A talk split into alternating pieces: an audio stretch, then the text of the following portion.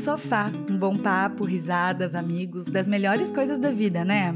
Pois sejam muito bem-vindas, bem-vindos e bem-vindes. Nesse novo programa, vamos levar a conversa do nosso sofá para o seu. Num bate-papo solto, leve e descompromissado sobre os nossos temas preferidos. Essa é a primeira temporada em seis episódios, intercalados com o programa que você já conhece, aqui no feed do Convite para Ser Adulto. Então pega sua tacinha de vinho, sua xícara de chá ou acompanhamento de sua preferência e vem com a gente.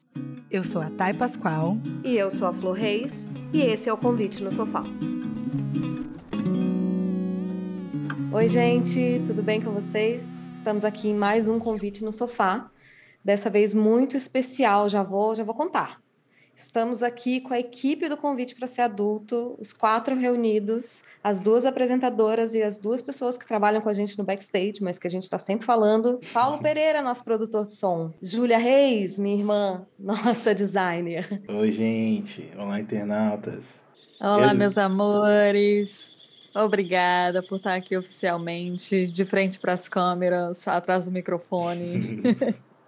eu, eu, eu que sou uma mulher dos bastidores, eu falei, isso não tá na minha personalidade, Florinda, não me chama para isso. Mas tá. Mas tá tudo não, bem. Mas aqui a gente vai fazer o quê? Nossa primeira reunião, na verdade, os quatro ao vivo. Primeira vez, vai... é, eu falei aqui agora há pouco, gente, empresas que fazem reuniões que podiam ser e-mails. Vejam que maravilha essa empresa que nunca tinha feito uma call antes. Uhum. Uma empresa que não ganha dinheiro, né? Porque os ouvintes não, é. não apoiam-se como deveriam. Aproveitando, então, para lembrar que a gente tem uma campanha de financiamento coletivo no Apoia-se, é apoia.se barra convite para esse adulto, e na nossa comunidade, lá no Telegram, que é para dar os recados, ter contato mais próximo, além do Instagram de sempre, arroba convite para esse adulto. É, brinquei aqui, mas é porque a, o, o, apoio serve justamente para a gente conseguir sustentar essa estrutura, né? Para a gente poder ter programa quinzenal, programa semanal agora nessas, nesses dias, a gente precisa de uma estrutura. E a equipe está aqui hoje para bater papo. A gente vai falar o quê? A gente vai falar da vida, né? Vamos contar causos e muita fofoca, né? Fofoca sobre a nossa própria vida. É, gente, Exatamente. a fofoca ela edifica o ser humano. É Sem dúvidas. Não tem como, como que esse podcast existir sem a fofoca. Mas a gente fala disso porque a gente vai falar de mudanças de vida, de coisas coisas novas na vida adulta. Como que a gente começa a construir uma linha do tempo na nossa vida e chega num certo ponto a gente quer fazer alguma coisa nova e sempre fica aquela dúvida: será que já é tarde demais? Será que eu deveria fazer isso agora a essa altura da minha vida? E aqui a gente está numa vida adulta começando bastante coisa nova, né? Sim, sim. A gente, eu acho que a verdade é que a gente está sempre aprendendo coisas novas, né?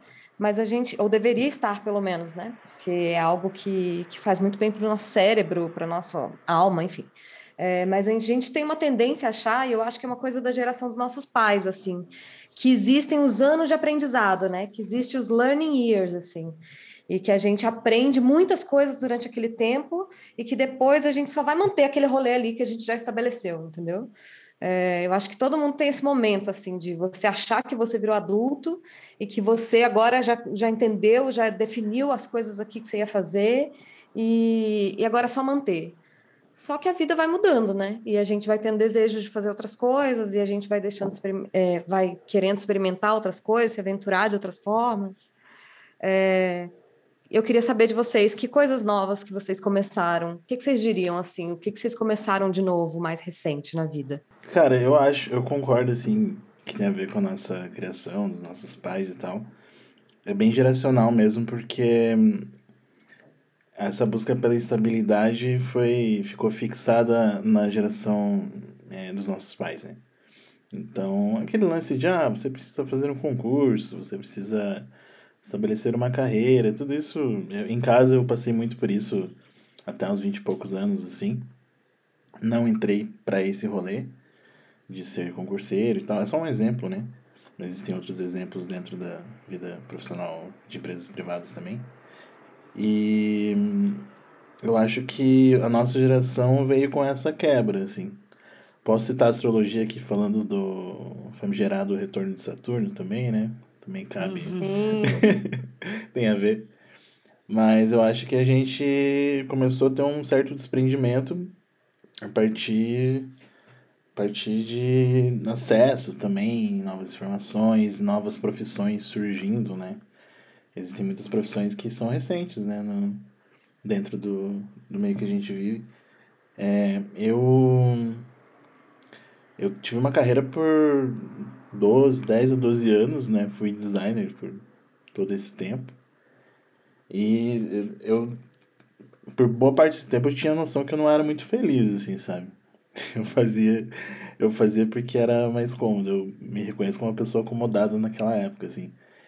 E eu acho que essa, uma fala que é meio batida, é, a busca pelo propósito e tal, uma coisa que ficou um pouco banalizada por vários motivos aí, ela, ela tem seu sentido, sabe? A gente precisa de um, de um norte, assim. Nem que o norte seja reconhecendo a gente uma característica de buscar coisas novas mesmo, assim, né? De, de se manter em movimento, sabe? Sim, e... Nem que o norte seja o movimento, né? É, acho que o norte... O, o movimento pode ser um bom norte, né? Pra, pra qualquer pessoa, assim. E eu me encontrei muito nesse tipo de movimento, de tipo de norte, de não parar quieto, digamos, né? Então, bom, eu tenho a casa ao meio do céu em Gêmeos, né? Então sou uma pessoa que gosta de estar conhecendo coisas e estudando e tal. E eu comecei a. Eu, eu mantive essa característica de ir acrescentando coisas. Eu, eu parei de excluir é, habilidades, aptidões e conhecimento das do que eu fazia no momento, né? Tipo, agregar coisas, né? Pô, já fiz dinheiro até fazendo mapa astral. eu não estudei astrologia. Então, hoje eu vejo que eu tenho um controle maior. Controle, né? Palavra errada, mas tudo bem, né? A gente não tem controle de nada. É, Isso é tenho, só uma ilusão. É, eu tenho um. Eu tenho consciência de que eu consigo usar várias habilidades minhas no mesmo trabalho. Isso me deixa bem feliz, sabe? Isso é uma coisa que me alimenta bastante, assim. E muitas vezes é possível, né? Agora, minha última, respondendo a pergunta, né? A coisa mais nova que eu tô fazendo nesse momento, que eu tô engajado em fazer, é trabalhar com política, junto com as outras coisas que eu já fazia, é, de produção de podcast, de trabalho audiovisual, documentários e tudo mais. Foi uma experiência nova, na verdade, quem me cutucou pra ir pra, ir pra essa experiência foi Thaíne Pascoal, né? Ela. Tô sempre, tô sempre arranjando trabalho assim, pros outros. Profissional. A, a cutucadora, ela que me. Eu tô sempre mandando jobs aleatórios pros outros, que eu não tenho nada a ver com isso. tô falando, faz esse trabalho aí, ó, deve ser legal. É, é isso é super da, da tua personalidade, assim, eu acho isso muito legal. É, e eu resolvi me eu descobri logo no começo, sei lá, na primeira semana, que era algo que você tinha que cair de cabeça. Não tem como estar tá com um pé lá e outro pé cá, sabe? Então eu compreendi isso e eu entrei e tem sido um aprendizado constante, assim, sabe? É, uhum. Altos e baixos a todo momento, né? Mas pelo menos eu Uma consegui. Vida de emoções. Total, total. Eu tive que eu tive que evoluir no sentido de me desprender de, um, de, um, de algumas expectativas, porque tem muita coisa que a gente faz e, e não sai do jeito que a gente quer, e tem muita coisa que a gente faz e dá certo e faz muita diferença, sabe, na vida de muita gente, assim. Então tem sido um aprendizado muito bom para mim. Alguns desapegos tem sido legal, assim. Vai fazer o próximo Democracia em Vertigem, só que ao contrário, porque, né? Agora a gente espera loucura coletiva do terraplanismo em Vertigem, Isso, versão Paulo sentido. Pereira. Isso. É, eu, eu sinto sinceramente que na minha carreira desde 2016, aí que eu tô no audiovisual, eu me preparei para mais ou menos para esse momento de agora, assim, de estar tá fazendo isso diariamente só que num outro contexto, com outro impacto, sabe? É, tu, tu, muitos trabalhos que eu fiz tiveram um impacto legal, assim, né? para muita gente, mas eu acho que esse tá sendo o maior desafio até agora. Mas eu tô. Com a política. É, porque, cara, é um universo paralelo do que a gente vive, assim, tem coisas que você não imaginava, e agora você vê como as coisas acontecem. porque elas dão certo, porque elas não dão certo, principalmente, sabe? E, e emocionalmente, assim, é bem duro, porque esgota, mas não esgota no sentido ruim, te esgota, você vê que você tá dando tudo que você tem ali, sabe? Diariamente, isso é muito louco, assim. Tipo, cada dia parece que exige um pouquinho mais de, de você, assim. E acho que é isso, cara. Acho que ah, para mim também tá sendo um desafio aliar os projetos fora da política que eu tenho uhum. com essa vida, né, dentro da política. E felizmente eu tô fazendo algo que eu já, já fazia, eu tô trabalhando com audiovisual ali dentro. Então eu tenho esse, essa segurança, assim, de, de ter esse controle de uma parte do trabalho, que é eu sei o que eu tô fazendo. Mas a história, a narrativa disso que eu tô fazendo, eu não, eu não tenho controle nenhum, né? É o que a gente deixa acontecer e vai. Mais ou menos isso. E você, Júlia? Qual a coisa mais nova que você vem fazendo em todas as esferas, tanto no pessoal quanto no profissional? Não, eu na minha vida adulta já aprendi a fazer muita coisa. considero a vida adulta assim, depois que eu vim para Portugal, talvez. Uh, eu morava em Belo Horizonte, já tinha uma casa, tinha um emprego, mas sinceramente eu me sentia super, ultra, mega jovem. Eu não me considerava adulto naquela época, não. Apesar não, a gente tem ter... essa coisa no convite para ser adulto, que ser adulto não é pagar boleto, né, gente? Tem muito é, é, adolescente trabalhando pagando boleto, sabe? Uhum. Não é isso que, que configura mesmo. Para cada um é uma coisa, né? É, e a minha fase, a minha fase é super jovem, solta, adolescente, experimental, uh, era até outro dia. Eu cheguei aqui e optei por ter uma vida muito mais flexível, com trabalhos que eu nunca fiz na vida. Eu sou designer e sempre me intitulei por designer, uh, apesar de que no Brasil eu trabalhava por design uh, pela paixão por design, não porque a minha agência era uma agência boa ou que eu ia aprender alguma coisa dali. Isso é o que eu venho fazendo agora.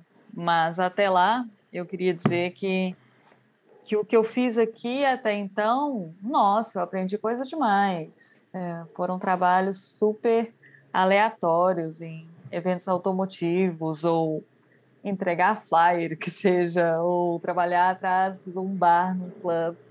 Uh, mas aprendi a lidar com pessoas, a ter uma autonomia, um jogo de cintura, uma flexibilidade, uma, sei lá, um fogo para a realização que veio depois que eu que eu vivi essas coisas, porque no uhum. Brasil eu seguia muito a ordem do que tinha que ser feito. Eu fiz a minha faculdade, eu entrei no trabalho, uh, eu tinha uma rotina bonitinha, definida. E depois que eu cheguei aqui, eu me tornei independente uh, financeiramente, o que é muito importante dizer. E para isso acontecer, eu pegava qualquer coisa que aparecia à frente, qualquer trabalho. Uhum. E nessa onda eu aprendi demais, demais mesmo. Uh, e acho que recentemente eu sou, de uma, eu sou da opinião de que todos os dias é dia de aprender, nem que seja uma mínima coisa. Uhum. Eu, eu aprendo tudo que me aparece, assim, eu tô, tô atenta. Deve ser a minha lua em aquário, assim, mas não gosto de perder nada. Mas eu tenho aprendido muito no meu trabalho agora. Eu tô finalmente na minha carreira, pensando na minha carreira, porque, sinceramente, o Paulinho falou uh, como é que os nossos pais instruem a ter uma carreira. Não rolou isso lá em casa, não, hein, Florinho Reis? Falou, não, lá era o freestyle, cada um fazia o que queria. E, e eu nunca fui habituada a pensar em carreira nenhuma, em futuro nenhum, era bem solto. E agora eu tenho pensado nisso. Uh, e estou numa empresa que eu aprendo coisas o tempo todo, todos os dias. Quando te pagam para ser criativa, hum. eu dou graças a Deus que eu sou por natureza, porque é uma máquina, é uma máquina. Agora eu preciso disso, disso, disso até às 11 e acho que a criatividade, quanto mais você puxa, uh, mais vai fluindo aqueles canais todos, os, por todos os poros, sabe? Hum. E, até com o convite mesmo, se comparar uh, como eu trabalhava no início como eu trabalho agora, tem já uma velocidade, uma linha de, de raciocínio, de criatividade muito mais orgânica. É engraçado a Júlia falando isso. Eu acho que lá em casa não teve isso, não. E eu fiquei pensando o quanto a gente é muito mais do que o que os nossos pais nos passaram, porque a gente foi criado na mesma casa, a Júlia é minha irmã, a gente sempre morou junto, assim, até a gente crescer. É, durante alguns anos moramos nós duas só juntas. É, e eu fui fazer concurso público e ela foi viajar o mundo, entendeu? Com o mesmo pai e a mesma mãe. Né? Então, assim, a vida tem muito mais coisas do que a gente imagina e as pessoas reagem de formas muito diferentes uhum. à, à realidade delas quando estão crescendo, né? As instabilidades da vida delas quando estão crescendo. É, é muito louco ver isso, assim. Mas eu acho que, de algum modo, eu e a Júlia fomos crianças muito diferentes, assim. Eu com a minha lua em peixes, muito sonhadora, muito viajando na maionese, e ela com a lua dela em aquário, muito espoleta, assim, muito rápida, muito é, acelerada, assim. É, mas a gente foi ficando muito parecida, né?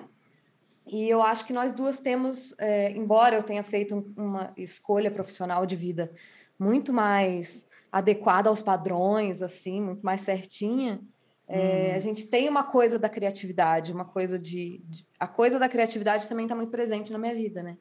É, hum. E eu tive que buscar isso por outros caminhos, assim, porque eu logo vi que o caminho tradicional não me bastava, assim, não, não me preenchia, é, que tinha um vazio ali, sabe? De, de outros trabalhos, de outras atividades que eu precisava ter para dar vazão ao lado criativo, assim. Isso foi ficando mais forte, assim. Eu fui é, me dedicando à escrita, fui estudando, né? Fui estudando escrita, é, comecei a escrever mais. Depois veio o podcast, é, eu comecei a aprender violão há dois anos atrás, assim, que era um troço que eu sempre falei, não, imagina, eu tô velha demais para isso, não. Aí, o da, aí eu comentei com o Davi que eu tinha aquele, aquele livro de perguntas, a Julieta também tem um livro uhum. de 365 perguntas para preencher por cinco anos. E aí eu cheguei no ano 5 e eu vi que eu tinha colocado aprender a tocar violão todos os anos numa pergunta que era qual é aquela habilidade que você queria aprender do dia para a noite, assim, se você uhum. pudesse acordar com uma nova habilidade, o que, que seria? E aí todos os anos eu tinha colocado aprender violão, saber tocar violão. E aí quando eu preenchi a mesma coisa por cinco anos, eu falei, cara, assim, o Davi falou, na verdade, porque eu não fui capaz de, de me jogar sozinha. Eu sempre preciso de alguém que me empurre do avião, assim. A Thay faz muito isso na minha vida, ela tá sempre me empurrando do avião. Ai, gente, eu empurro do a avião. A Júlia com, com Marte em, em Ares dela também. Eu tô sempre me aproximando de pessoas que me jogam do avião, porque, sei lá, um instinto de sobrevivência. É. E aí eu saí e comprei um violão, e foi uma das melhores coisas que eu fiz por mim nos últimos anos, assim. É e não e não não precisa ter uma finalidade, sabe? Porque não tem uma finalidade assim de que eu vá me apresentar em bares ou qualquer coisa desse tipo. É uma coisa que eu aprendi que é para mim, sabe? Eu toco violão para mim. É, eu tô triste, eu toco violão para mim mesma, assim. E eu é, exatamente. Feliz, e eu fico bem, sabe? Aquilo me harmoniza internamente, uhum. assim. Eu entendo o que o Caetano Veloso disse na Tigresa, gente, como é bom poder tocar um instrumento. E não é que eu toque muito bem, que fique claro. Não mas... interessa, né? Não, não interessa, interessa. toca bem. E, e para mim, mal. eu demorei para entender que não interessa, amigos, porque a gente sempre acha que se é para aprender, você tem que ficar perfeito naquilo. É ou não é? Não. Eu concordo, você tem que fazer, faz direito. Não, eu não, gente. Eu faço. Eu, eu gosto de é, fazer não. Eu tô aprendendo a sair desse modo, porque uhum. não é fácil para mim. Não, é eu, eu gosto disso, dessa ideia de falar que a criatividade esteve sempre dentro, né? Eu, eu acho que eu deveria, ou deveria é uma palavra forte, não deveria nada, mas que eu teria me dado bem fazendo cursos relacionados à comunicação, né? E à escrita e às letras, de, de uma forma geral mas até comunicação, jornalismo, com certeza seria uma área que teria mais a ver comigo do que o direito, mas o direito veio pela segurança, né? Pela falsa ideia de que o direito dá segurança para alguém, gente. Porque não, não, não, é real. O mercado de trabalho não, também não é assim mais, há muito tempo já. Mas foi, fui nessa onda do direito, bem normal na nossa época de escolher a faculdade, e acabei tendo sempre trabalhos fixos. Trabalhei dos 18 anos, diretão, né? Alguns momentos da minha vida, pequenas pausas, assim, um mês, uma entre safra entre um trabalho e outro, coisas muito curtas, mas sempre procurando. Então, assim, acho que eu nunca tive, tinha parado para pensar que eu não, sabe, que eu não estava fazendo algo pela minha alma, que eu não, não fazia algo pelo que me, que me emocionava. E eu falei, não, mas eu acho que eu preciso fazer coisas por mim, que, seja, que me deixem feliz, que me emocionem. E aí eu comecei a fazer muitos cursos, de tudo que vocês possam imaginar também na vida. Fiz muitas coisas já. E sempre sem um objetivo final, tipo assim, ah, vou fazer um curso de escrita, porque eu quero. Não, não é o meu objetivo final, não é assim, vou largar tudo e vou virar escritora. Não, eu quero escrever melhor, eu quero abrir minha mente, eu quero ter uma nova referência. Isso mudou muito minha vida.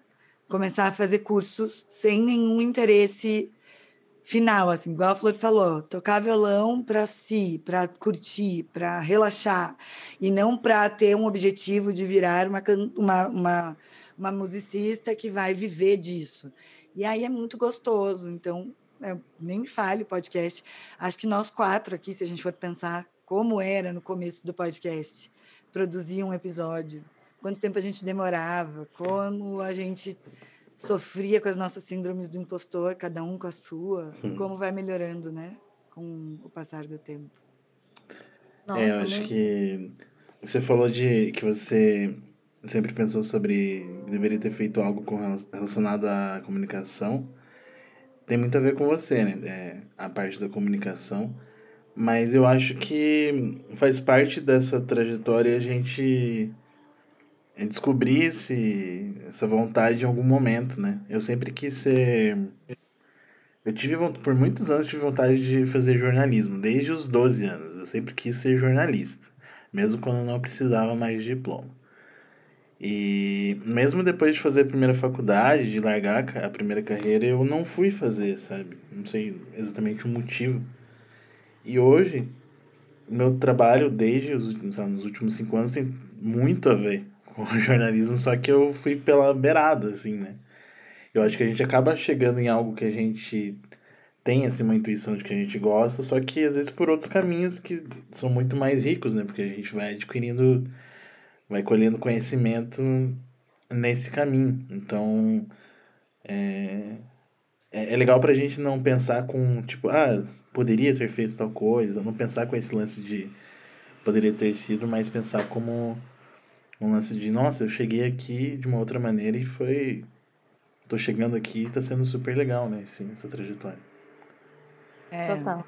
É, é verdade é como trabalhar com pessoas, né? Porque comunicação que eu, que eu faço no podcast, mas na verdade meu negócio são pessoas, eu gosto de gente. E aí, como você vai dando uma volta gigante, quando você vê tudo na sua vida tá, tá fazendo sentido para uma coisa. E, claro, sem romantizar, né? Isso falando a gente que, que teve essa oportunidade de experimentar profissionalmente. Acho que isso que a Júlia falou do jogo de cintura, primeiro, não existe imigrante, vida de imigrante, vida real de imigrante, sem muito jogo de cintura, né? Nossa, é cada lodo, minha filha. A pessoa entra no meu Insta e acha que é tudo maravilhoso, não sabe. Fotinho na Europa, né? A gente tomando um cafezinho. É. Nossa, para poder sair o dinheiro daquela meia de leite foi trabalhado. Ô, Júlia, como que chama chapelaria em Portugal mesmo? Ah, balada? O Bengaleira. Bengaleiro. Bengaleiro. Nossa! E Conta noite no Bengaleiro. Essa experiência do Bengaleiro. Amor, a questão do Bengaleiro é o seguinte: você tá no rolê, que quem tá trabalhando no bar, que eram os meus amigos, estavam a se divertir completamente do início ao fim, porque você tem todas as bebidas na sua mão, você tem a pista na sua frente, você tem as pessoas dançando na sua frente. A pessoa do bengaleiro, ela tá ali só para poder ver a transformação da vida, que é ver a pessoa chegar para colocar o casaco e no que, que ela se transforma no fim da noite. É, eu falei que eu aprendo tudo, que eu quero tirar uma lição de tudo. A lição que eu tiro é essa: como as pessoas se transformam à noite, porque eu, é o máximo que deu para eu tirar desse trabalho. É insuportável. Mas Mas olha, foi necessário e é o que o Paulinho falou, os caminhos todos que, que a gente vem percorrendo para chegar até aqui. Uh, passam perrengues, mas trazem onde a gente está hoje, está de boa, né? É, para mim, o hoje está sempre melhor do que ontem, com certeza, porque eu fiz por isso. E você falou uma coisa que é incrível, que é fazer as coisas que te emocionam, né? Eu dou esse conselho para todo mundo. Uma pessoa fala que está num relacionamento ruim, eu falo, sai. está num trabalho ruim, demite-se. Tipo, vamos, vamos, vamos aí, pessoal. Tem sempre outra coisa que pode ser feita.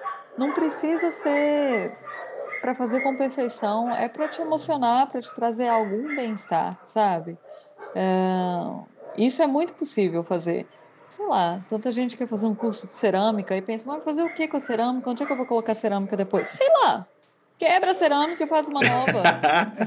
Mas vai para o curso de cerâmica. Tá ali, se aquilo vai te trazer algum relaxamento, alguma uh, sensação de, de produtividade ou de criatividade, já agora eu fico muito feliz que estamos aqui, os quatro, no caminho criativo, gente. Uhum. Porque se a gente pode fazer uma indicação pra, na vida de uma pessoa, é.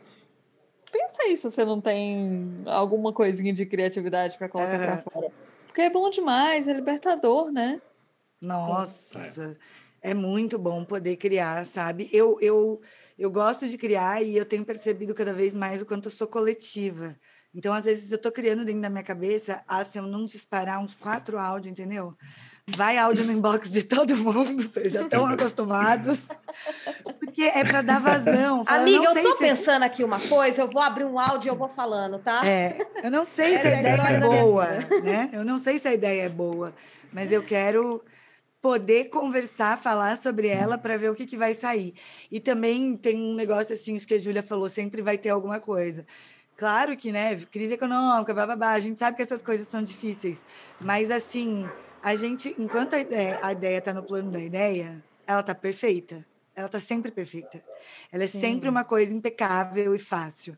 Quando a ideia vai para a vida real, ela já não é mais perfeita. Então, às vezes, a gente também não quer concretizar para não se desiludir com a nossa própria ideia, que idealizada, ela tá linda, tá uhum. fácil. Mas, mano, a vida tem desilusão, brother. Você tem que saber lidar com a desilusão. tipo assim, eu sou felicíssima no meu trabalho. Eu trabalho no mínimo uma hora extra por dia que não é paga. E eu tô ah. ligando para isso? Não tô, porque eu tô fazendo o que eu gosto. Então eu tô ali estressadaça, doida para sair, tomar uma cerveja não posso. Mas é a beleza da vida também. Não estou falando que você vai para o curso de cerâmica que sua cerâmica vai ficar boa. Talvez aquilo ali fique. Sabe Deus em formato de quê? Não cabe nenhuma vela dentro do potinho. Mas, Nem sempre vai uh... ser o ah, Patrick Swayze e a Demi Moore ali fazendo a cerâmica, né, gente? Não, não, não, exatamente. Para falar desse tema, a gente resolveu trazer outras participações, além das pessoas aqui na mesa com a gente para a gente ampliar um pouco o nosso espectro de discussão assim sobre esse tema.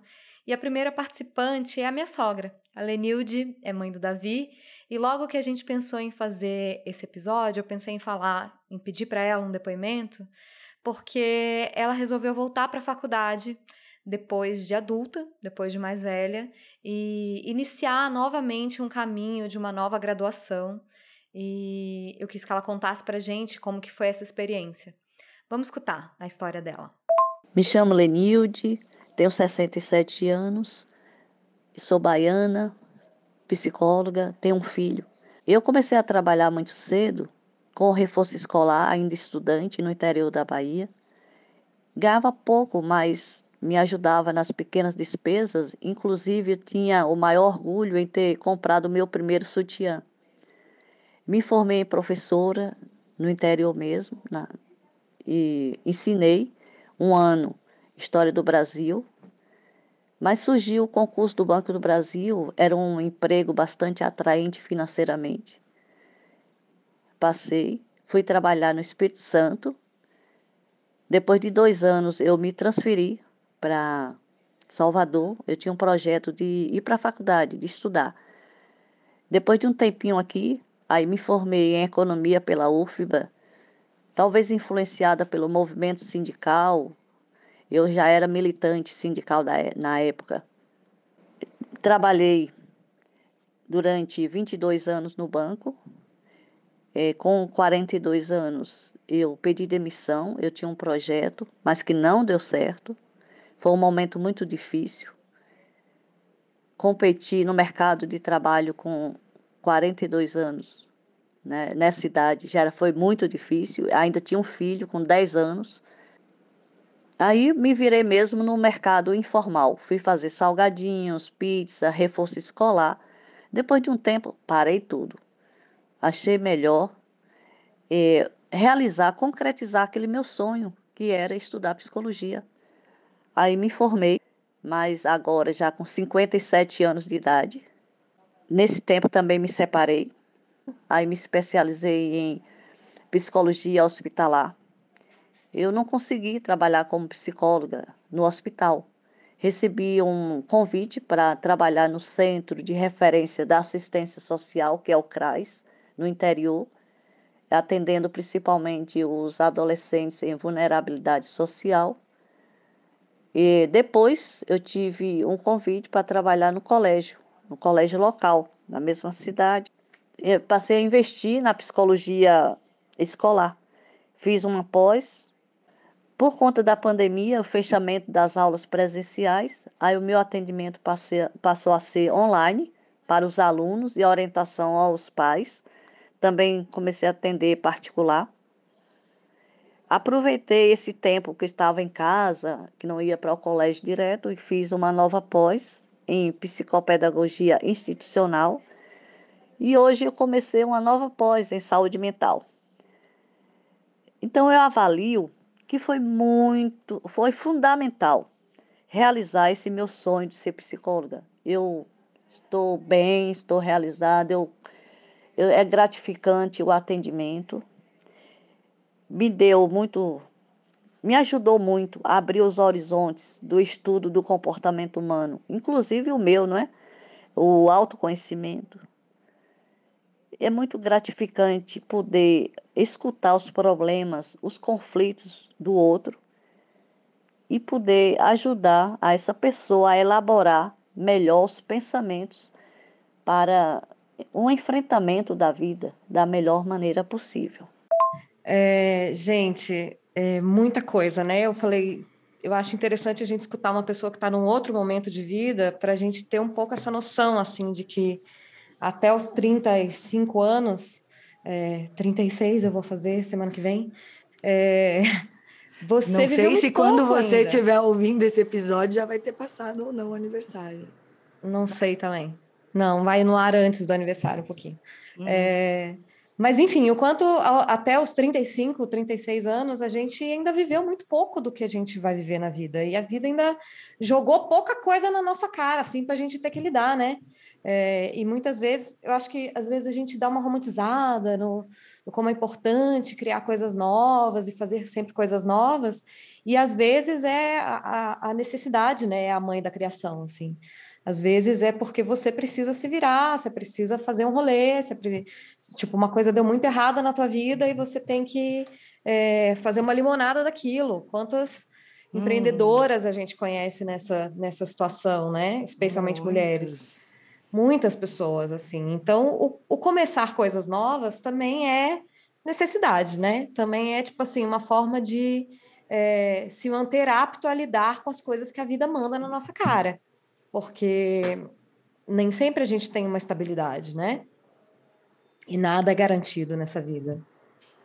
É engraçado Exato. como a gente. Não sei se também aconteceu com vocês, mas quando eu tinha ali meus 20, 21 anos, jovenzinho, sonhador, eu olhava para as pessoas de 30, 30 e poucos e pensava, nossa, sei lá, a pessoa tão mais velha, assim, né? Pessoa, primeiro, primeiramente, pessoa velha, né? Sim. Primeiro, que é horrível, né? E segundamente, tipo, porra, a pessoa deve estar com a vida estabilizada, né? Casado, tá tudo resolvido, filhos, já deve ter casado, certo. filho, já deve ganhar Nossa. super bem. Nenhuma questão a resolver, né? Poxa vida, né? Tô eu aqui com 33, quase fazendo 34, pensando. Pois é. pois é. Exatamente, eu lembro de ter total impressão que os 30 is Quando eu penso que eu já estou mais perto do 35, gente, eu não tenho nem um cacho de banana na minha mesa. Nossa, pesadão. Alguém tinha, alguém tinha que ter avisado, né? E eu olho é. para a galera de 20 e penso, é mesma, é, é outra energia. Pessoal, a casa dos 20 parece que o mundo tá todo por vir e não tem medo de nada, querem realizar tudo. Aos 30, você tá ainda descendo com o avião, tranquilo, vai pousar. Acho eu. Acho eu. Espero descer do avião aos 35 para começar a pegar a minha mala. Eu tô planejando ali que eu vou estar tá pegando a minha mala aos 35, 36 anos. Olha, eu não vou falar nada, né? Que assim como for, vai fazer 36, também vou. Outro dia, é, meu namorado falou assim: a gente está com quase 40. Eu falei, é o quê? Fale por você, senhor. Eu não. Eu tenho 35 até o final dos 35, 36 até o final dos 36.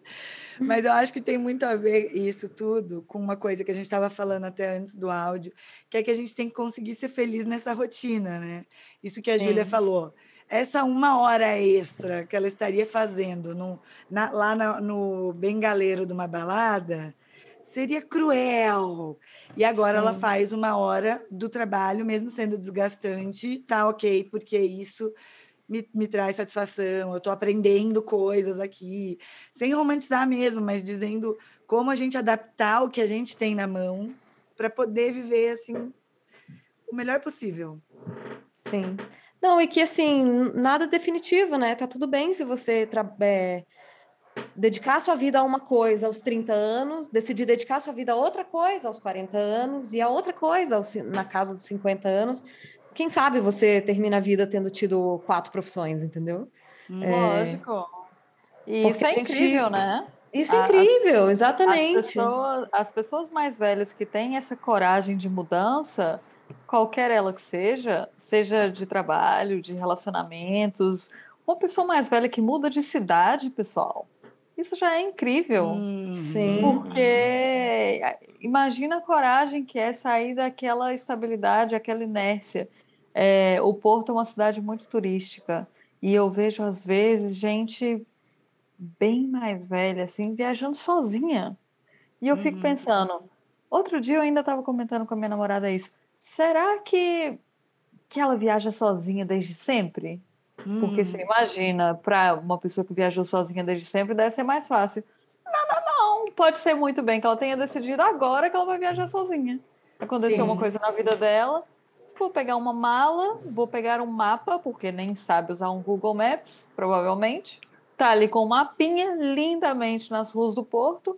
Olhar referências, olhar onde vai, sozinha tomando um café, isso é incrível. Essas pessoas que têm a capacidade de, de arriscar mesmo, né? E, e de fazer o que emociona. Acho que todos os caminhos voltam por aí. É, é isso. Eu, quando eu tive a minha ruptura, encerramento maior de ciclo na vida, que foi é, quando eu comecei, eu fui estudar cinema e tal. Eu lembro que no curso, eu acho que eu era a pessoa mais velha eu tinha, tipo, 28 anos, assim, pessoa velha, né? E é porque a galera era muito jovem, 19, 20, Sim. sabe? A galera acabou de sair do, do colégio, do colegial e foi lá, né? E eu lembro que quando eu comecei a trabalhar. Colegial já é... mostra o quanto tu é velho. É verdade, né, cara? Como é que se fala? Agora não fala mais assim. Ensino médio? Ensino médio. Ensino médio, mas quando você fez era ensino médio também, não era colegial, não. Não, bom, aprendi com meus mas irmãos. Mas é que a gente ainda velhos, usava colegial. É, acho que sim, ainda se usava. Eu lembro de usar essa palavra. Mas enfim. É, é, voltemos. E eu lembro que o gás dessas pessoas era totalmente diferente. Eu, eu tava animado, só que eu tava também preocupado, acidente virgem, né? Em como monetizar a minha vida, porque eu precisava trabalhar, né? E eu lembro que a galera se jogava em jobs, tipo, que não tinham remuneração, para ficar com o nome na, na, na ficha técnica e tananã. E eu pensava, porra, bicho, eu preciso pagar uns boletos aí, tá ligado? aí eu fui me jogando, né? Não, fui fazendo meu, meu caminho ali. Mas eu lembro que no momento que eu consegui começar a trabalhar, isso foi meio rápido, até consegui começar a trabalhar com aquilo que eu estava aprendendo, eu me sentia tão jovem, assim, porque eu não sentia, e, e até hoje, assim, eu não me sinto. É, eu me sinto com vinte e poucos, assim, quando eu começo alguma coisa nova, sabe? Eu me sinto com esse gás, assim, de tipo. Virou um estado de espírito, né? Eu me sinto com vinte é, e poucos é, anos. Pô, que bonito isso, hein, Flor? Exato. Muito bonito. 20 e poucos anos é um estado de espírito total. Boa. É. Uhum. É isso. Resumiu. É. Perfeito. Não, e é uma mudança, né? A gente tem muitos. É, isso eu acho até engraçado, porque a, a, recentemente a gente cresceu bastante o público, mais jovem ainda. Mais do que a galera de 35 mais, junto com a gente, a gente tem um público de 20 e poucos.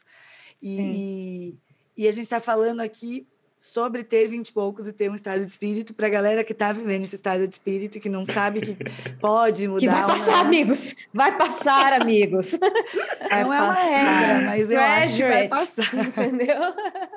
Acontece assim, esse negócio do retorno de Saturno, essa, é, essa coisa de mudar o dígito dos vinte e poucos anos, né? Aquela coisa, aquele espírito. Então, acontece uma mágica que vai mudando.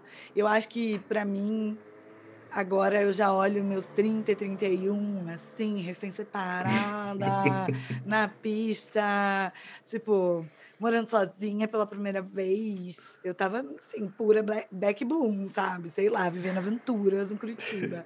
E agora também já tô em outro momento. A gente vai mudando, vai mudando. É. Não, e eu então... acho que a gente muda muito, assim, tipo, a cada cinco anos, sabe? Não é nem a cada década mais, assim. A cada cinco uhum. anos a sua vida já é outra vida. É, são muitas realidades que a gente vive, assim, né? E, e, a gente sempre fala disso, assim, de viver muitas encarnações dentro da mesma vida, assim.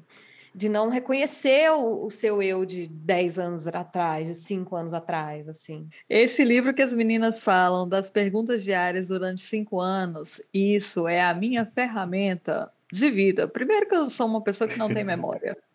Depois, que é incrível você falar, gente, como é que eu sofria por causa disso? Ou, nossa, como é que eu queria isso? Ou, por que, eu achei que isso era memorável, sabe? é fantástico. É Esse fantástico. negocinho é muito legal mesmo. É, eu não fiz até o fim, mas eu, eu abro. Sempre que eu escrevo no meu diário, que eu não escrevo todos os dias, eu abro outras páginas aleatoriamente. É muito isso. Tipo assim, eu fico. É o quê? Que esse era o meu conflito? Tá brincando comigo? e era o meu conflito. Tava lá, ó, dinheiro correndo solto na terapia. Era, aí eu olho hoje e falo, não, não. Acredito que eu gastei dinheiro falando disso. É. Absurdo. Nossa senhora, já gastei muita terapia com coisa que eu acho extremamente ridícula hoje. Mas, uhum. amiga, você faz terapia há quantos anos?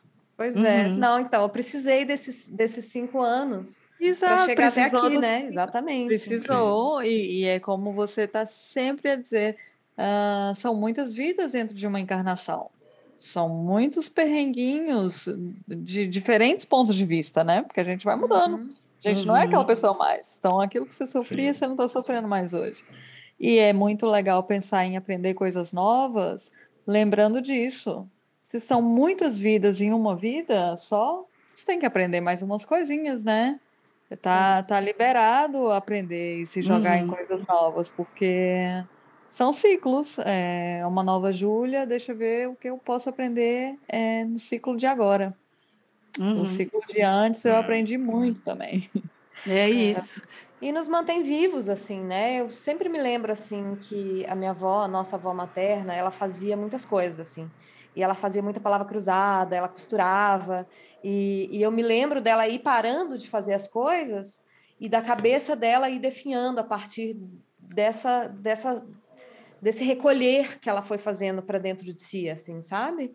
Ela, ela não conseguia ela não fazia palavra cruzada há muito tempo, ela já não conseguia mais fazer. É, você vai perdendo mesmo o vício, assim, né, do, do uhum. teu cérebro, e eu acho que de alguma coisa mais interna, assim, mais de um vício de alma, assim, sabe? Uhum. É, e eu acho que às vezes muitas pessoas muito jovens, eu tenho a sensação de ver muitas pessoas que são muito jovens que estão com a vida escorrendo pelo ralo, assim, sabe? Uhum.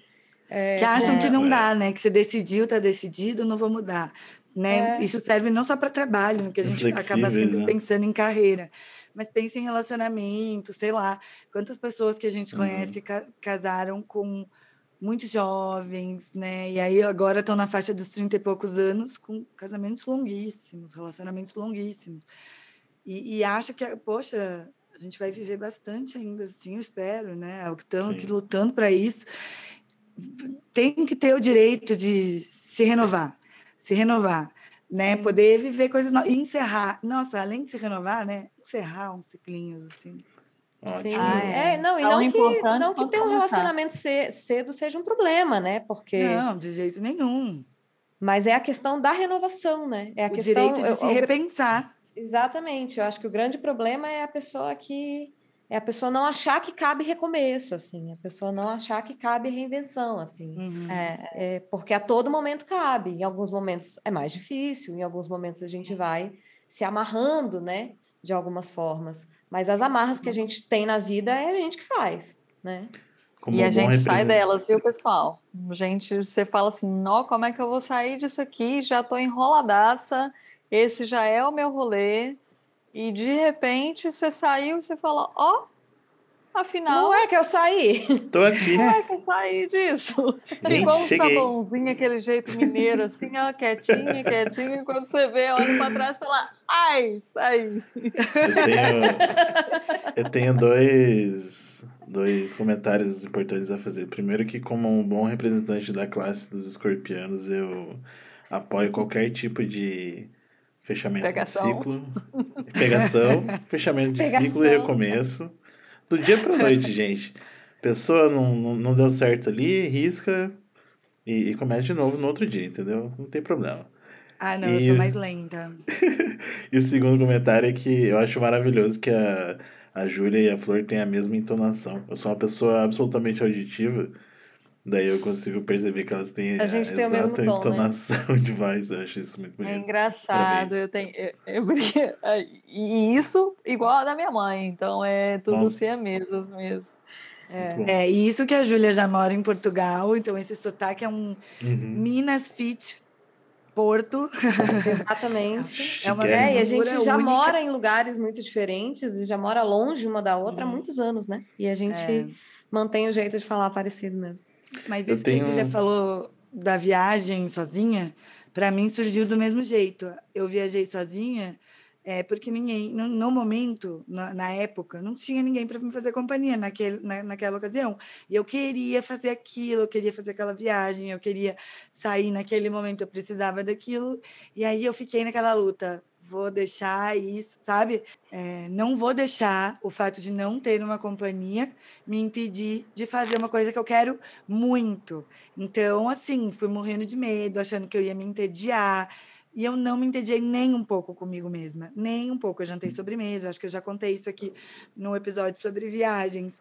Então, assim, não foi uma coisa que eu planejei. Eu não pensei assim, ah, hoje eu vou jantar, um, vou pedir uma sobremesa com vinho no restaurante ao invés de jantar. Mas eu, foi o que me deu vontade de fazer. Aí você se permite e faz.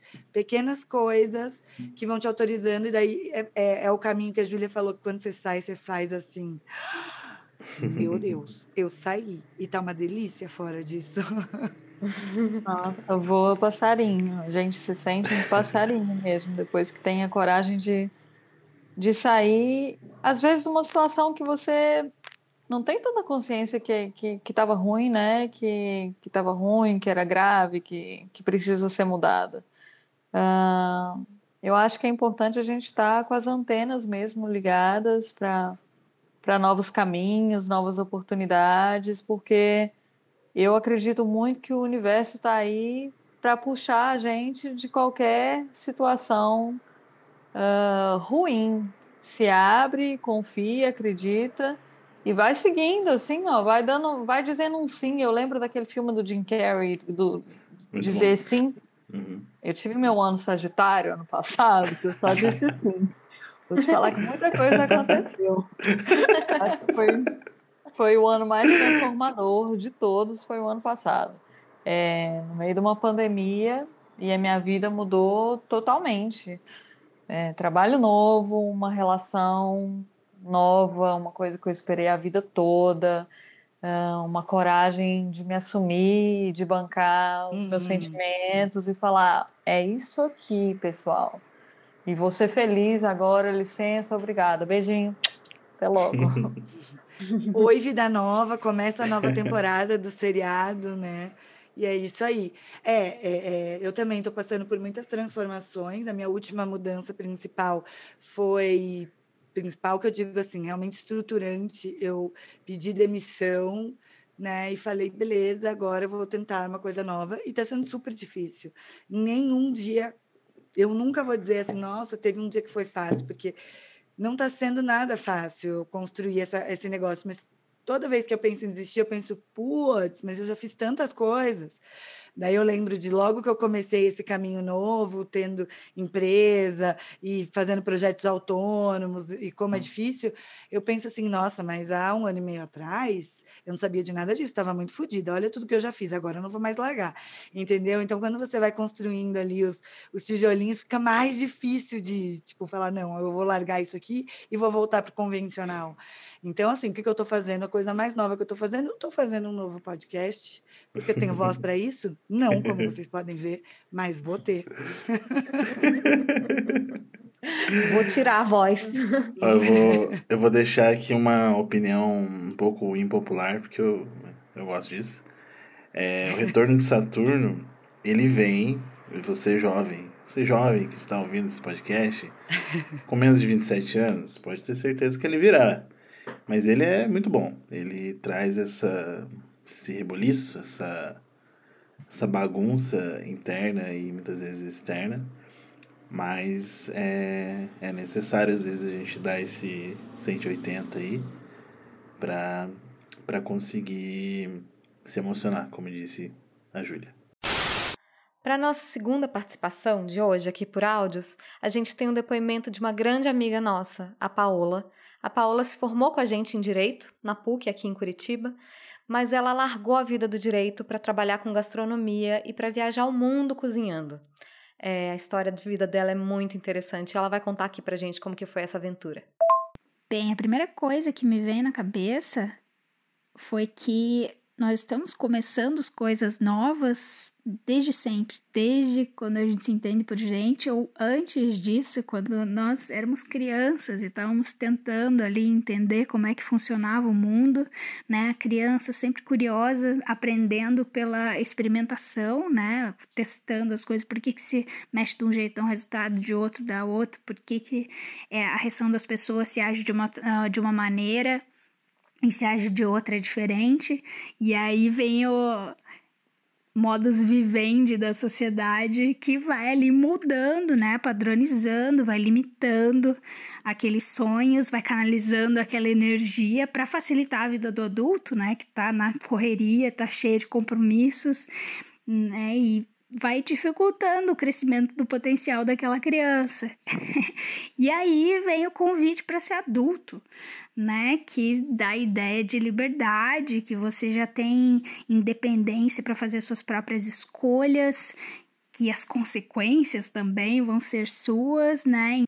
Então vem a responsabilidade e as incertezas que a gente tem que dar aquele primeiro passo de novo sobre eh, a nossa conta a gente quer se abrir para o novo, né? Quer mudar alguma coisa e sair daquele padrão.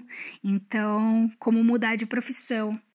Aquele primeiro pensamento que vem de quando a gente muda de profissão é o que as outras pessoas vão pensar sobre isso. Fariam isso se estivessem no nosso lugar? É a, a peça aí da liberdade que nos traz responsabilidade responsabilidade que nos faz ver que quem, quem nos limita não são os outros, são os nossos pensamentos. E os nossos pensamentos que criam a nossa realidade. Então, se a gente ficar imaginando né, o, o que os outros pensariam, a gente tem duas escolhas, né? Ou a gente fica com medo e vai seguindo no automático naquele mesmo caminho, ou a gente vai naquele ato de coragem, que coragem nada mais é do que viver com o coração. E a ideia de, de recomeço às vezes parece negativo, mas como que pode ser negativo? Porque o recomeço ele nunca sai do marco zero. É, ele vai a partir de uma experiência. Então, se você caiu de uma forma, quando você se levantar, você já sabe como que você faz para não cair de novo. Então, já é diferente. Frase que eu gosto muito do Nelson Mandela, que fala assim, que suas escolhas reflitam suas esperanças, não seus medos. Imagina um mundo das pessoas fazendo as coisas que elas têm vontade de fazer, que elas têm paixão por fazer. A Gatai me perguntou como foi para mim fazer escolhas e conseguir sustentar o meu desejo de mudar de país, de profissão, de tudo. Quantas vezes eu quis, que foi a forma que ela falou. Eu acho que a resposta está em tudo que eu disse. É lembrar dessa criança que eu fui, cheia de sonhos que não, não eram impossíveis, nunca foram, e com a adulta que eu me tornei, ainda acreditar que eu posso tudo, que nada é impossível, que eu que eu não quero deixar o tempo passar em vão. É assim, né? Que a vida seja fantástica e ela pode ser, depende da gente. Gente, Paola, né, essa doçura, sabe o que é preservada? Porque ela mora fora do Brasil há muitos anos. Então ela conseguiu preservar a doçura dela. Mora na Irlanda, maravilhosa, já morou em vários outros lugares e foi por isso também que a gente pensou. Intocada pelo governo Bolsonaro. Intocada que sonho, pelo. É, que sonho. é, realmente vive junto com os doentes na Irlanda, muito mais feliz que a gente aqui. É, ou pelo menos a gente acha, né? Eu acho muito legal isso que a Paola falou sobre a gente poder construir, criar e ir atrás a gente tem que conseguir abrir mão de algumas certezas para fazer isso. Isso que eu acho que é o mais difícil. A gente tem certeza de que se a gente fizer tal coisa não vai ser tão bom, ou que, ah, não, mas eu estou estável aonde eu estou, então não, não vou mudar. É, e às vezes a gente também se curva mesmo a esse negócio de trabalhar, dormir, cumprir obrigação, cumprir dever e não se autorizar a ser feliz, não se autorizar a tocar um violão só porque a gente gosta de violão.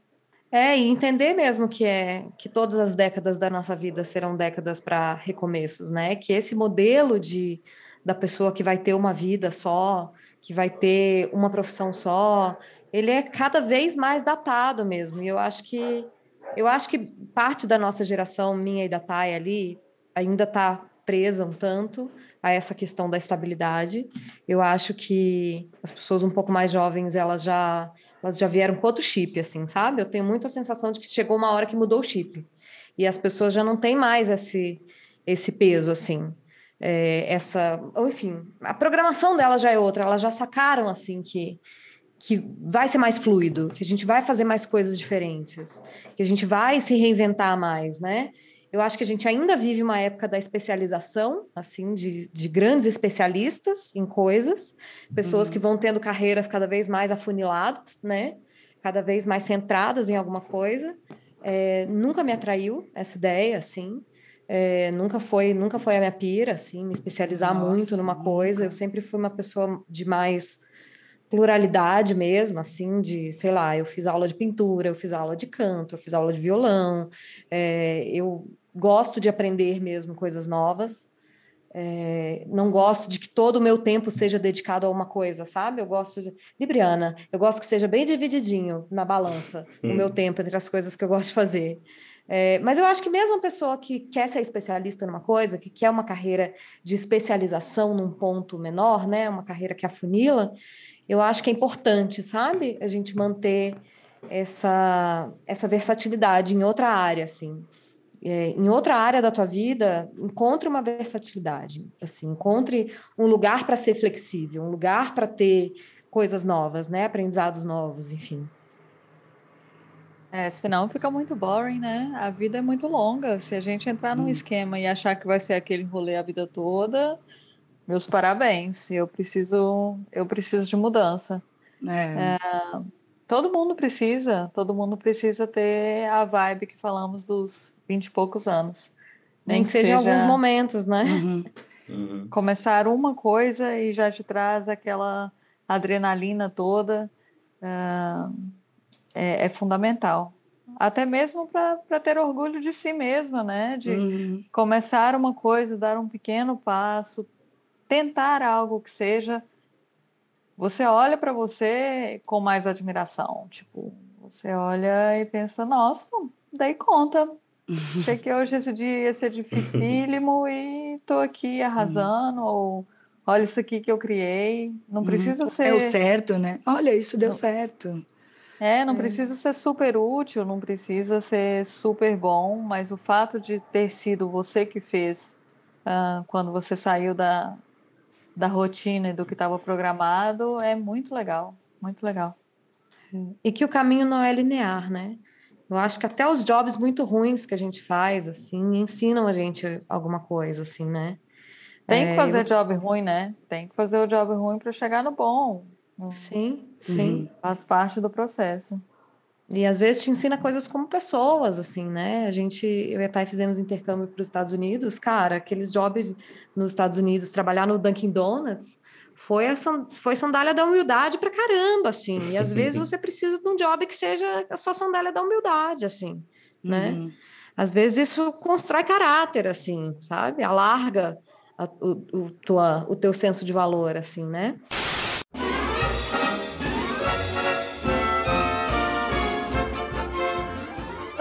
Nosso quadro final, perrengue de adulto. Assim, né, gente? Perrengue. Às vezes a gente para e pensa, foi tão adulto assim? Não sei, porque quando a gente pensa, talvez tenha sido um comportamento meio adolescente de minha parte, aquele perrengue. Não sei se ele configura perrengue de adulto.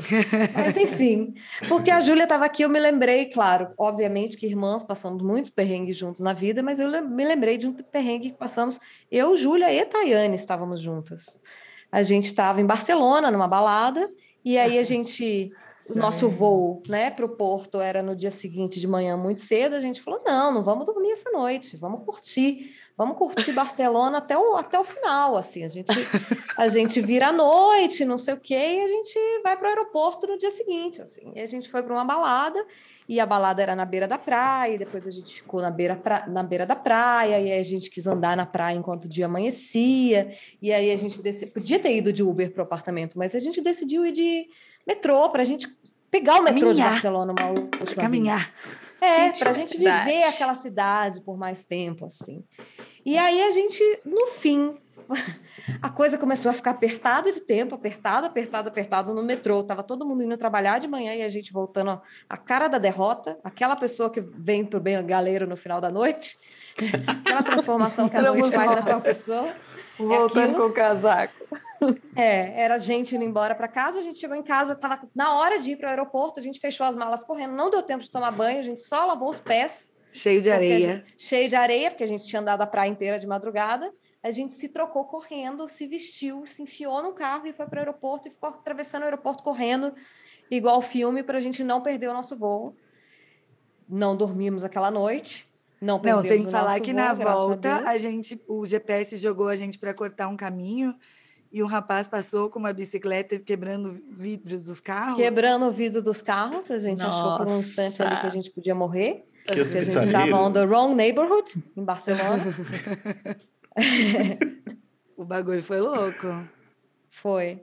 E, mas foi, deu tudo certo, entendeu? Foi, foi muito adulto? Acho que não. Mas assim, a gente tecnicamente já éramos adultas, não faz nem tantos anos assim. E o nosso a objetivo gente... era curtir Barcelona até o último minuto, a gente fez isso. A gente até fez o último isso. segundo. e a gente nem tinha 20 anos, mas a gente estava na vibe. Aquele dia a gente puxou, falou Aquele dia a gente puxou a vibe dos 20 anos. É, a gente resgatou, falou, volta aqui. É. E vocês, convidados, quem vai primeiro?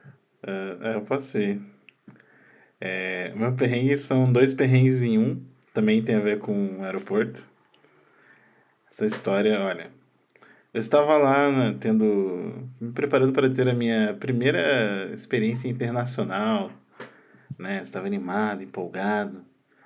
Aí eu tinha uma viagem para para Alemanha, eu ia para Berlim.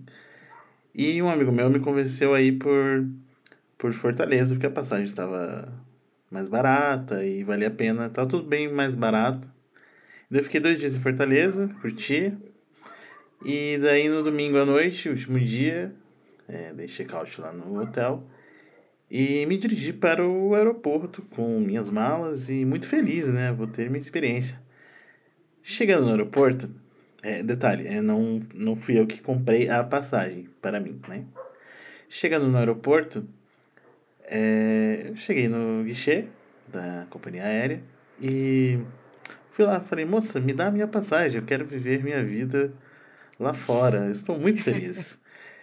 e a moça falou, senhor, me desculpe, nós não temos nenhuma passagem no número do seu CPF ou do seu passaporte. Aí eu congelei, assim, eu lembro, assim, de eu ficar congelado eu sem reação. Bugou, deu tela azul na minha cabeça. E eu fiquei acho que talvez uns 15, 20 segundos assim, sem falar nada, olhando pro nada, e o tempo parou. Aí eu liguei pro meu amigo Luiz Eduardo Melo, que havia comprado a passagem, queria viajar comigo. E daí ele não entendeu o que aconteceu. Aí, depois de uns minutos, entendemos que o nosso querido Submarino Viagens não informou a empresa aérea que tinha dado problema na compra da passagem. E já Isso. tinha sido pago duas parcelas. Isso. Resumindo, é, sem passagem. Só que assim, eu tinha data para fazer tudo, porque eu tava indo lá para exibir um filme que a gente fez. A gente tinha a data do evento, fizeram tudo combinadinho, tinha um espaço reservado já dentro de um outro evento. Ia ser o evento de exibição do filme. E, tipo, tinha toda uma agenda, sabe? Por sorte a gente conseguiu uma passagem, só que lógico, um pouco mais cara, pro dia seguinte. Daí a gente, eu fui, né? Ele foi depois. E esse foi o primeiro perrengue dessa viagem. Ok, resolvido, né? Aí o segundo perrengue foi na volta.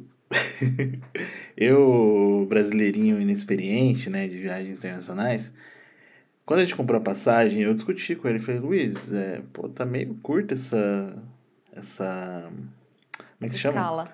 Essa escala. A gente hum. ia, ia sair de Berlim, parava em, ia em Paris e tinha, tipo, uma hora e pouquinho, assim, eu falei, meio curto, né, será? Mas beleza, ele falou, não, dá tempo, dá tempo. Cheguei lá, o aeroporto estava uma zona, uma zona do caralho, assim. Tinha só um guichê funcionando, eu acho. E aquela galera, e daí eu, tipo. Uma puta de uma fila, daí eu pensando, caralho, que, que merda, o que, que eu faço, né? Nunca passei por isso. Aí eu fiquei na fila, daí eu vi umas pessoas. Eu ia voltar por Fortaleza, daí eu ouvi umas pessoas assim com um sotaquezinho familiar de Fortaleza. Aí eu falei, eu vou ficar perto dessas pessoas. Eu fui observando e de repente eu me distraí, fui olhar pro outro lado, quando eu vi tinha uma galera se movimentando pro outro lado, assim. Eu falei, cara, acho que eu perdi alguma coisa, né? Aí eu pensei, vou me informar, né, com um funcionário da companhia aérea que ele é europeu, né, deve ser educado e vai me atender, né? Aí fui falar com o francês, o francês, eu fui falar, cheguei, perguntei para ele em inglês, assim, o que, que eu tinha que fazer. Ele ouviu o que eu tinha pra falar, olhou nos meus olhos, virou a cara e continuou andando. Eu falei, filho da puta, né? Aí, por sorte, uma... assim que aconteceu isso, uma moça me cutucou assim, olhei para ela. Ela era brasileira, com um sotaquezinho familiar também. Ela falou: Moço, o senhor tá indo pra Fortaleza? Eu falei: Eu tô. Eu também, eu tô morando em Paris aqui, mas eu preciso ir pra Fortaleza. Acho que a gente tá no mesmo voo. Vamos se informar ali com o pessoal? Daí eu falei, ah, pô, você viu ele? Tentei me informar com o rapaz ali. Ele não, não gostou muito que eu falei inglês com ele, eu acho, né? Dela é, realmente, o povo aqui, eles não gostam muito que você fale, fale inglês, não. Melhor falar francês, vamos ali. Daí a gente foi. Ela foi na frente, né? Falou com a moça do lado dele, em francês, daí nos informamos. Daí soubemos que nem precisava ficar nessa fila. Daí fomos as últimas pessoas a entrar no avião. Estavam literalmente esperando Mas entraram. Entramos. Ah, daí tem um, um, terceiro perrengue dentro dessa história ainda. Esse é mais engraçado. Daí lá dentro, né? É, depois de, sei lá, uma meia hora que eu entrei no avião, eu fui ao banheiro. E daí fui andandinho até o corredor. Fui abrir a porta do banheiro, aí eu puxei ela assim. Eu, eu não sou uma pessoa assim um bruto, né? Mas eu puxei com uma certa força. Quando eu puxei a, a porta, ela saiu inteira, assim, do avião. A porta do banheiro. Pá. Ah. Fiquei com a porta na mão, assim, olhando pro, pra ela. Aí veio um moço francês todo simpático que falou: Ah, senhor, pode deixar, eu, eu arrumo. Eu falei: Ah, muito obrigado. Eu fui no banheiro da frente, puxei com mais E deu a porta na mão do cara. Deu a porta na mão dele. Fica com essa porta. Beleza. Ah, obrigado, moço. Fica com essa porta que eu vou ali fazer xixi. Aí fui no banheiro, voltei, sentei. E, sei lá, uma meia hora depois eu olhei, eu tava na fila do meio, assim, no corredor, e eu olhei pro lado, assim, a cortina abriu, eu vi que tinha três pessoas meio estabanadas tentando arrumar a porta, que eu quebrei, assim. Beleza, eu vi que elas estavam na função, daí a viagem correu, aí oito horas e meia depois eu... Chegamos no Brasil, aí a hora que eu estava saindo do avião, eu levantei calmamente, andei até o corredor do banheiro que eu estraguei, Olhei para o lado esquerdo, a porta que eu tinha né, tirado, e ela estava pendurada com várias faixas assim de interditado. Ou seja, eu interditei o banheiro da avião sem nem usar. Nossa, tipo, você deve, devia ser o passageiro mais odiado dessa viagem. Cara, eu acho que eles não simpatizaram muito comigo. Assim, apesar de não demonstrarem antipatia, eu senti assim, internamente uma vibe. Foi rejeitado. É, e você, Ju? Olha, o meu perrengue foi muito bem lembrado pela Flor hoje. Ah, e ele é dois em um, porque ele começa com peguei um ônibus para Bahia saindo de Belo Horizonte. Gente, isso nem deveria existir. Eram 30 horas de viagem. Caralho! Pra quê? 30 horas de viagem, o perrengue Sim. começa aí. Que disposição estava com mais duas amigas para ir para o Universo Paralelo, um festival de música eletrônica, do qual nunca ouvi música eletrônica na vida até então. E começamos a viagem, tranquilas, longuíssima. Em uma das paragens, que eu não lembro onde é, em algum pedaço desse meu Brasil, é, um daqueles postos de, de comida, etc e tal. Vem o cara informar dentro do, do ônibus que, olha, pessoal, o negócio é o seguinte, vamos ter que ficar aí mais um tempo porque tá vindo a polícia uh, fazer uma checagem no, no pessoal. E assim, eu sempre tive medo de polícia. Acho que esse dia agravou muito mais. Eu aqui sou traumatizadíssima com a polícia. A polícia é super educada. O pessoal olha para mim e fala, Júlia, por quê? Eu falei, porque eu sou brasileira, né, mano? Quando envolve polícia, os caras já vão chegar na voadora.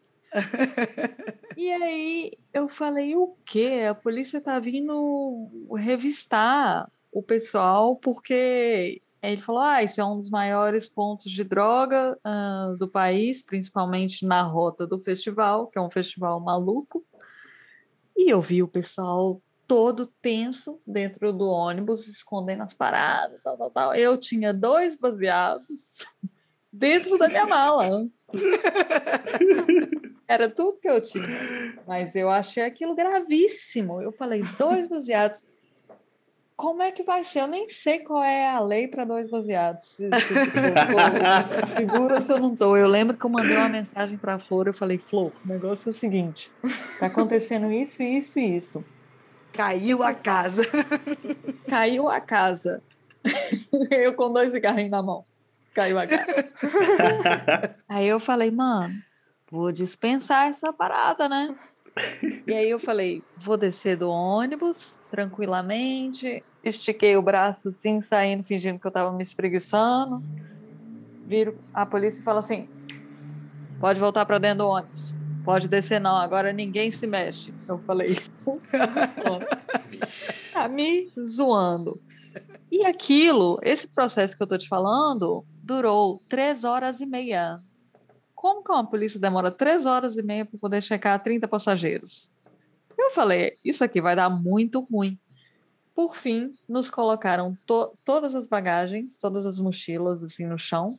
Cada um responsável pela sua mochila, por favor, chegar perto da mochila.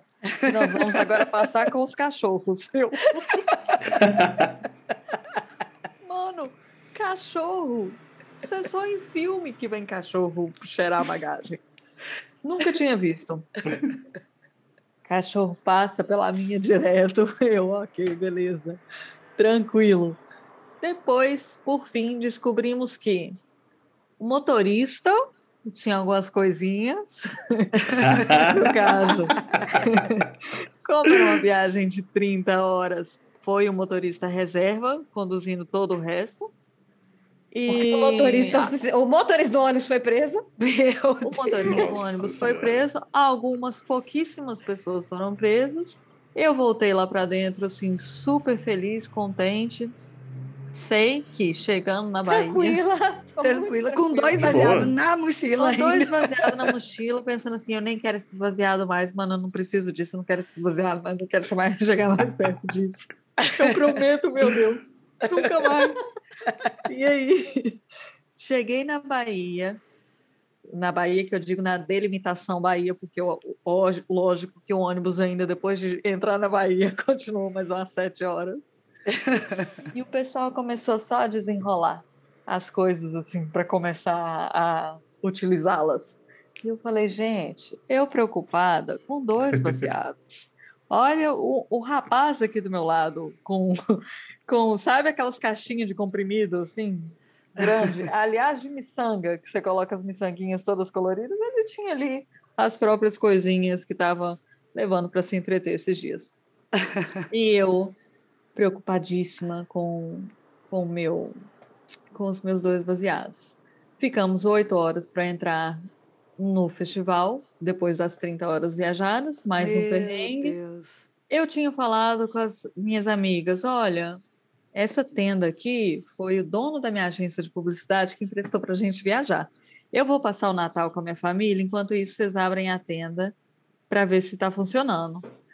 A barraca. Chegam lá, a barraca. Chegam lá no festival, eu falei, então, tá funcionando, né? Vocês olharam aquela vez lá no Natal quando eu disse. Elas, Acha, não olhamos não, vamos descobrir agora. Funcionava, mas era uma tenda individual e éramos três meninas. no qual dormimos uma em cima da outra para completar como quarto perrengue em uma história só. Muito bom, nossa gente. Olha, eu vou finalizar então a sessão com um perrengue de viagem também. Que assim, né? Ou coisa boa é viagem para dar perrengue. Mas eu estava voltando de uma viagem é, num voo internacional e logo no começo da viagem, assim, sabe que eles servem o jantar, as pessoas bebem, daí eles começam a avisar assim, ah, nós vamos apagar as luzes e tal. Então, a maioria do avião ainda estava acordado. Só que o que dizem, não, não sei, cientistas confirmam, não sei, mas que beber, beber álcool no, no avião, você fica no grau, né? E assim, o que aconteceu é que logo que apagou as luzes e eu estava no assento conforto, que é aquele primeiro após o banheiro. Bad choices, né? Que a gente faz na vida. Sentei ali e, e tudo bem, estava voltando. Vem um cara cambaleando, assim, se segurando entre os bancos pelo corredor, e eu vejo que ele está vindo em direção ao banheiro que está na minha frente. A comissária já chegou perto dele, chega perto dele assim e tenta ajudar ele. Os banheiros estão ocupados, aquela adrenalina, eu assistindo toda a cena. E aí ele vai chegando. Só que o que acontece? Os banheiros estão ocupados, a comissária senta ele naquele assento da comissária que ela decola e que ela pousa, que é bem na frente desse, desse assento conforto. E aí ele vomita nos meus pés. No avião. Num voo internacional, bem no início. O avião estava lotado, não tinha mudar. Não acertou meus pés, porque pulei em cima do banco, peguei, resgatei o sapato do chão, né? Fiz, ah, meu Deus, aquela cena assim. E o cara vomita porque estava bêbado, desgraçado. Que raiva de gente que, que faz isso, de dentro de um avião. Entendeu? Você vai ficar oito, nove horas naquilo lá. O cara vomitou porque bebeu demais e aí as comissárias têm lá um kit, um negócio que elas colocam, que tipo é, é especial para isso, para tirar todo o cheiro e etc. Mas assim, estenderam, sei lá, quantas cobertas em cima depois, e eu ainda tive que viajar naquele lugar. Ai. Um, nossa, um amiga, assim, sinto muito. Eu vou te falar. Nossa eu fui para o banheiro dos fundos vomitar, estava ocupado. Eu fiquei me segurando assim, pedindo uma aguinha, por favor, por favor, me dá uma água, por favor. Mas foi isso, gente. Olha, se tem uma, uma máquina para dar perrengue aqui, é viagem, né? Então, a gente podia ah, é. fazer é. só disso também, né? Foi edição especial. É. Gente, mas queria agradecer pela presença da nossa equipe aqui. Muito obrigada por mais um convite no sofá. Hoje foi um bate-papo gostoso mesmo, de amigos. E vocês são demais. Vocês fazem o programa acontecer com a gente. Obrigada. Muito obrigada por colocarem a criatividade de vocês nesse projeto, por darem essa cara tão fina para a gente, tanto do ponto de Uhum. vista é, visual quanto do ponto de vista auditivo. A gente tem muito orgulho desse projeto e é graças a vocês também. Obrigada. Falem as arrobas. Porque todo mundo já sabe essas arrobas, né? É, Ah, não, que o meu arroba é pessoal, hein? Fala Tem o arroba meu- pessoal. Meu pessoal é Júlia Reis, podem me seguir.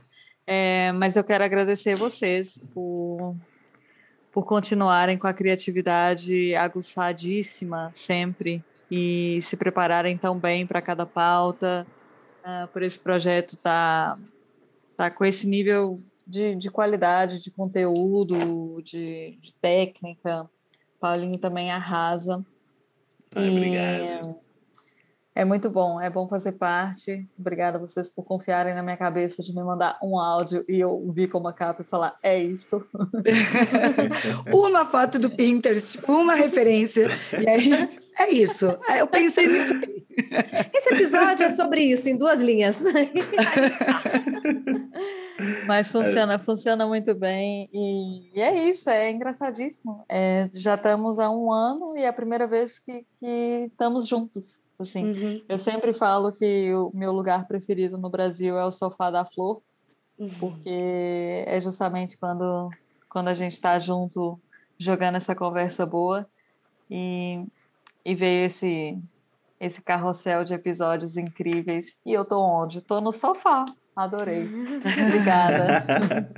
Foi daí que nasceu esse programa, desse sofá.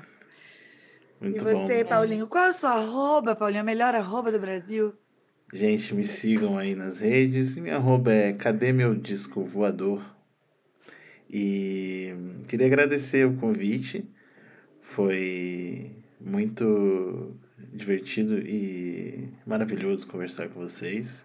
Lembrei agora que o último episódio de podcast que eu gravei nesse formato com pessoas é, que foi ao ar foi com vocês, no meu antigo podcast, com a Flor e com a Olha. Thay. Uhum. E acho que foi a primeira experiência de vocês com Foi a nossa primeira né? experiência na Podosfera. Sim. Uma loucura, porque a gente gravava um pouco alto, geralmente bêbados e sem, sem uma pauta assim tão certinha, mas sempre havia uma pauta. Foi uma conversa massa, eu acho que eu fico feliz que a gente tenha continuado trabalhando juntos. Uhum, E principalmente também. e também desenvolver um podcast da, da maneira que a gente desenvolveu, porque a gente gravou um episódio presencial e veio a pandemia, e daí o mundo acabou, e depois disso tudo é história. Então a É, gente teve que é continuar. E a gente continua aqui. E nós continuamos aqui na Podosfera. É. Eu acho que manter um projeto e se manter motivado, isso tem a ver com o empenho de cada um e como a gente, com a gente como equipe é, como um todo, né? A gente funciona bem, Ah, a gente se dá bem, eu acho que isso é primordial. É um prazer Lindo. trabalhar com todos vocês. Ai, Ah, gente, foi- eu tô arrepiada, tô emocionada. Acabamos com a vibe lá no alto. Vocês são demais. Obrigada pelo convite, obrigada por ele existir. Não sei como eu teria sobrevivido a essa pandemia sem isso. Exatamente. Então, to- todos aqui são É. responsáveis por, por uma coisa que é muito legal de fazer, muito gostosa, que a gente faz com amor, carinho e responsabilidade também, né? Todo mundo aqui querendo fazer algo legal, algo que vai ressoar nas pessoas, e vocês são muito parte disso. É isso, é gente. isso, gente. A minha arroba pessoal é Thay Pascoal, no Instagram é convite para ser adulto. Já falei lá no começo, mas repito, entre no nosso grupo do Telegram, que ali a gente consegue conhecer melhor vocês. É isso. A minha arroba pessoal é Flor Underline Reis. E a gente também tá no e-mail, convite para ser adulto, arroba gmail.com. Até mais, gente. Obrigada pela presença. Um beijo. Beijo! Valeu, gente. Beijo. Beijo.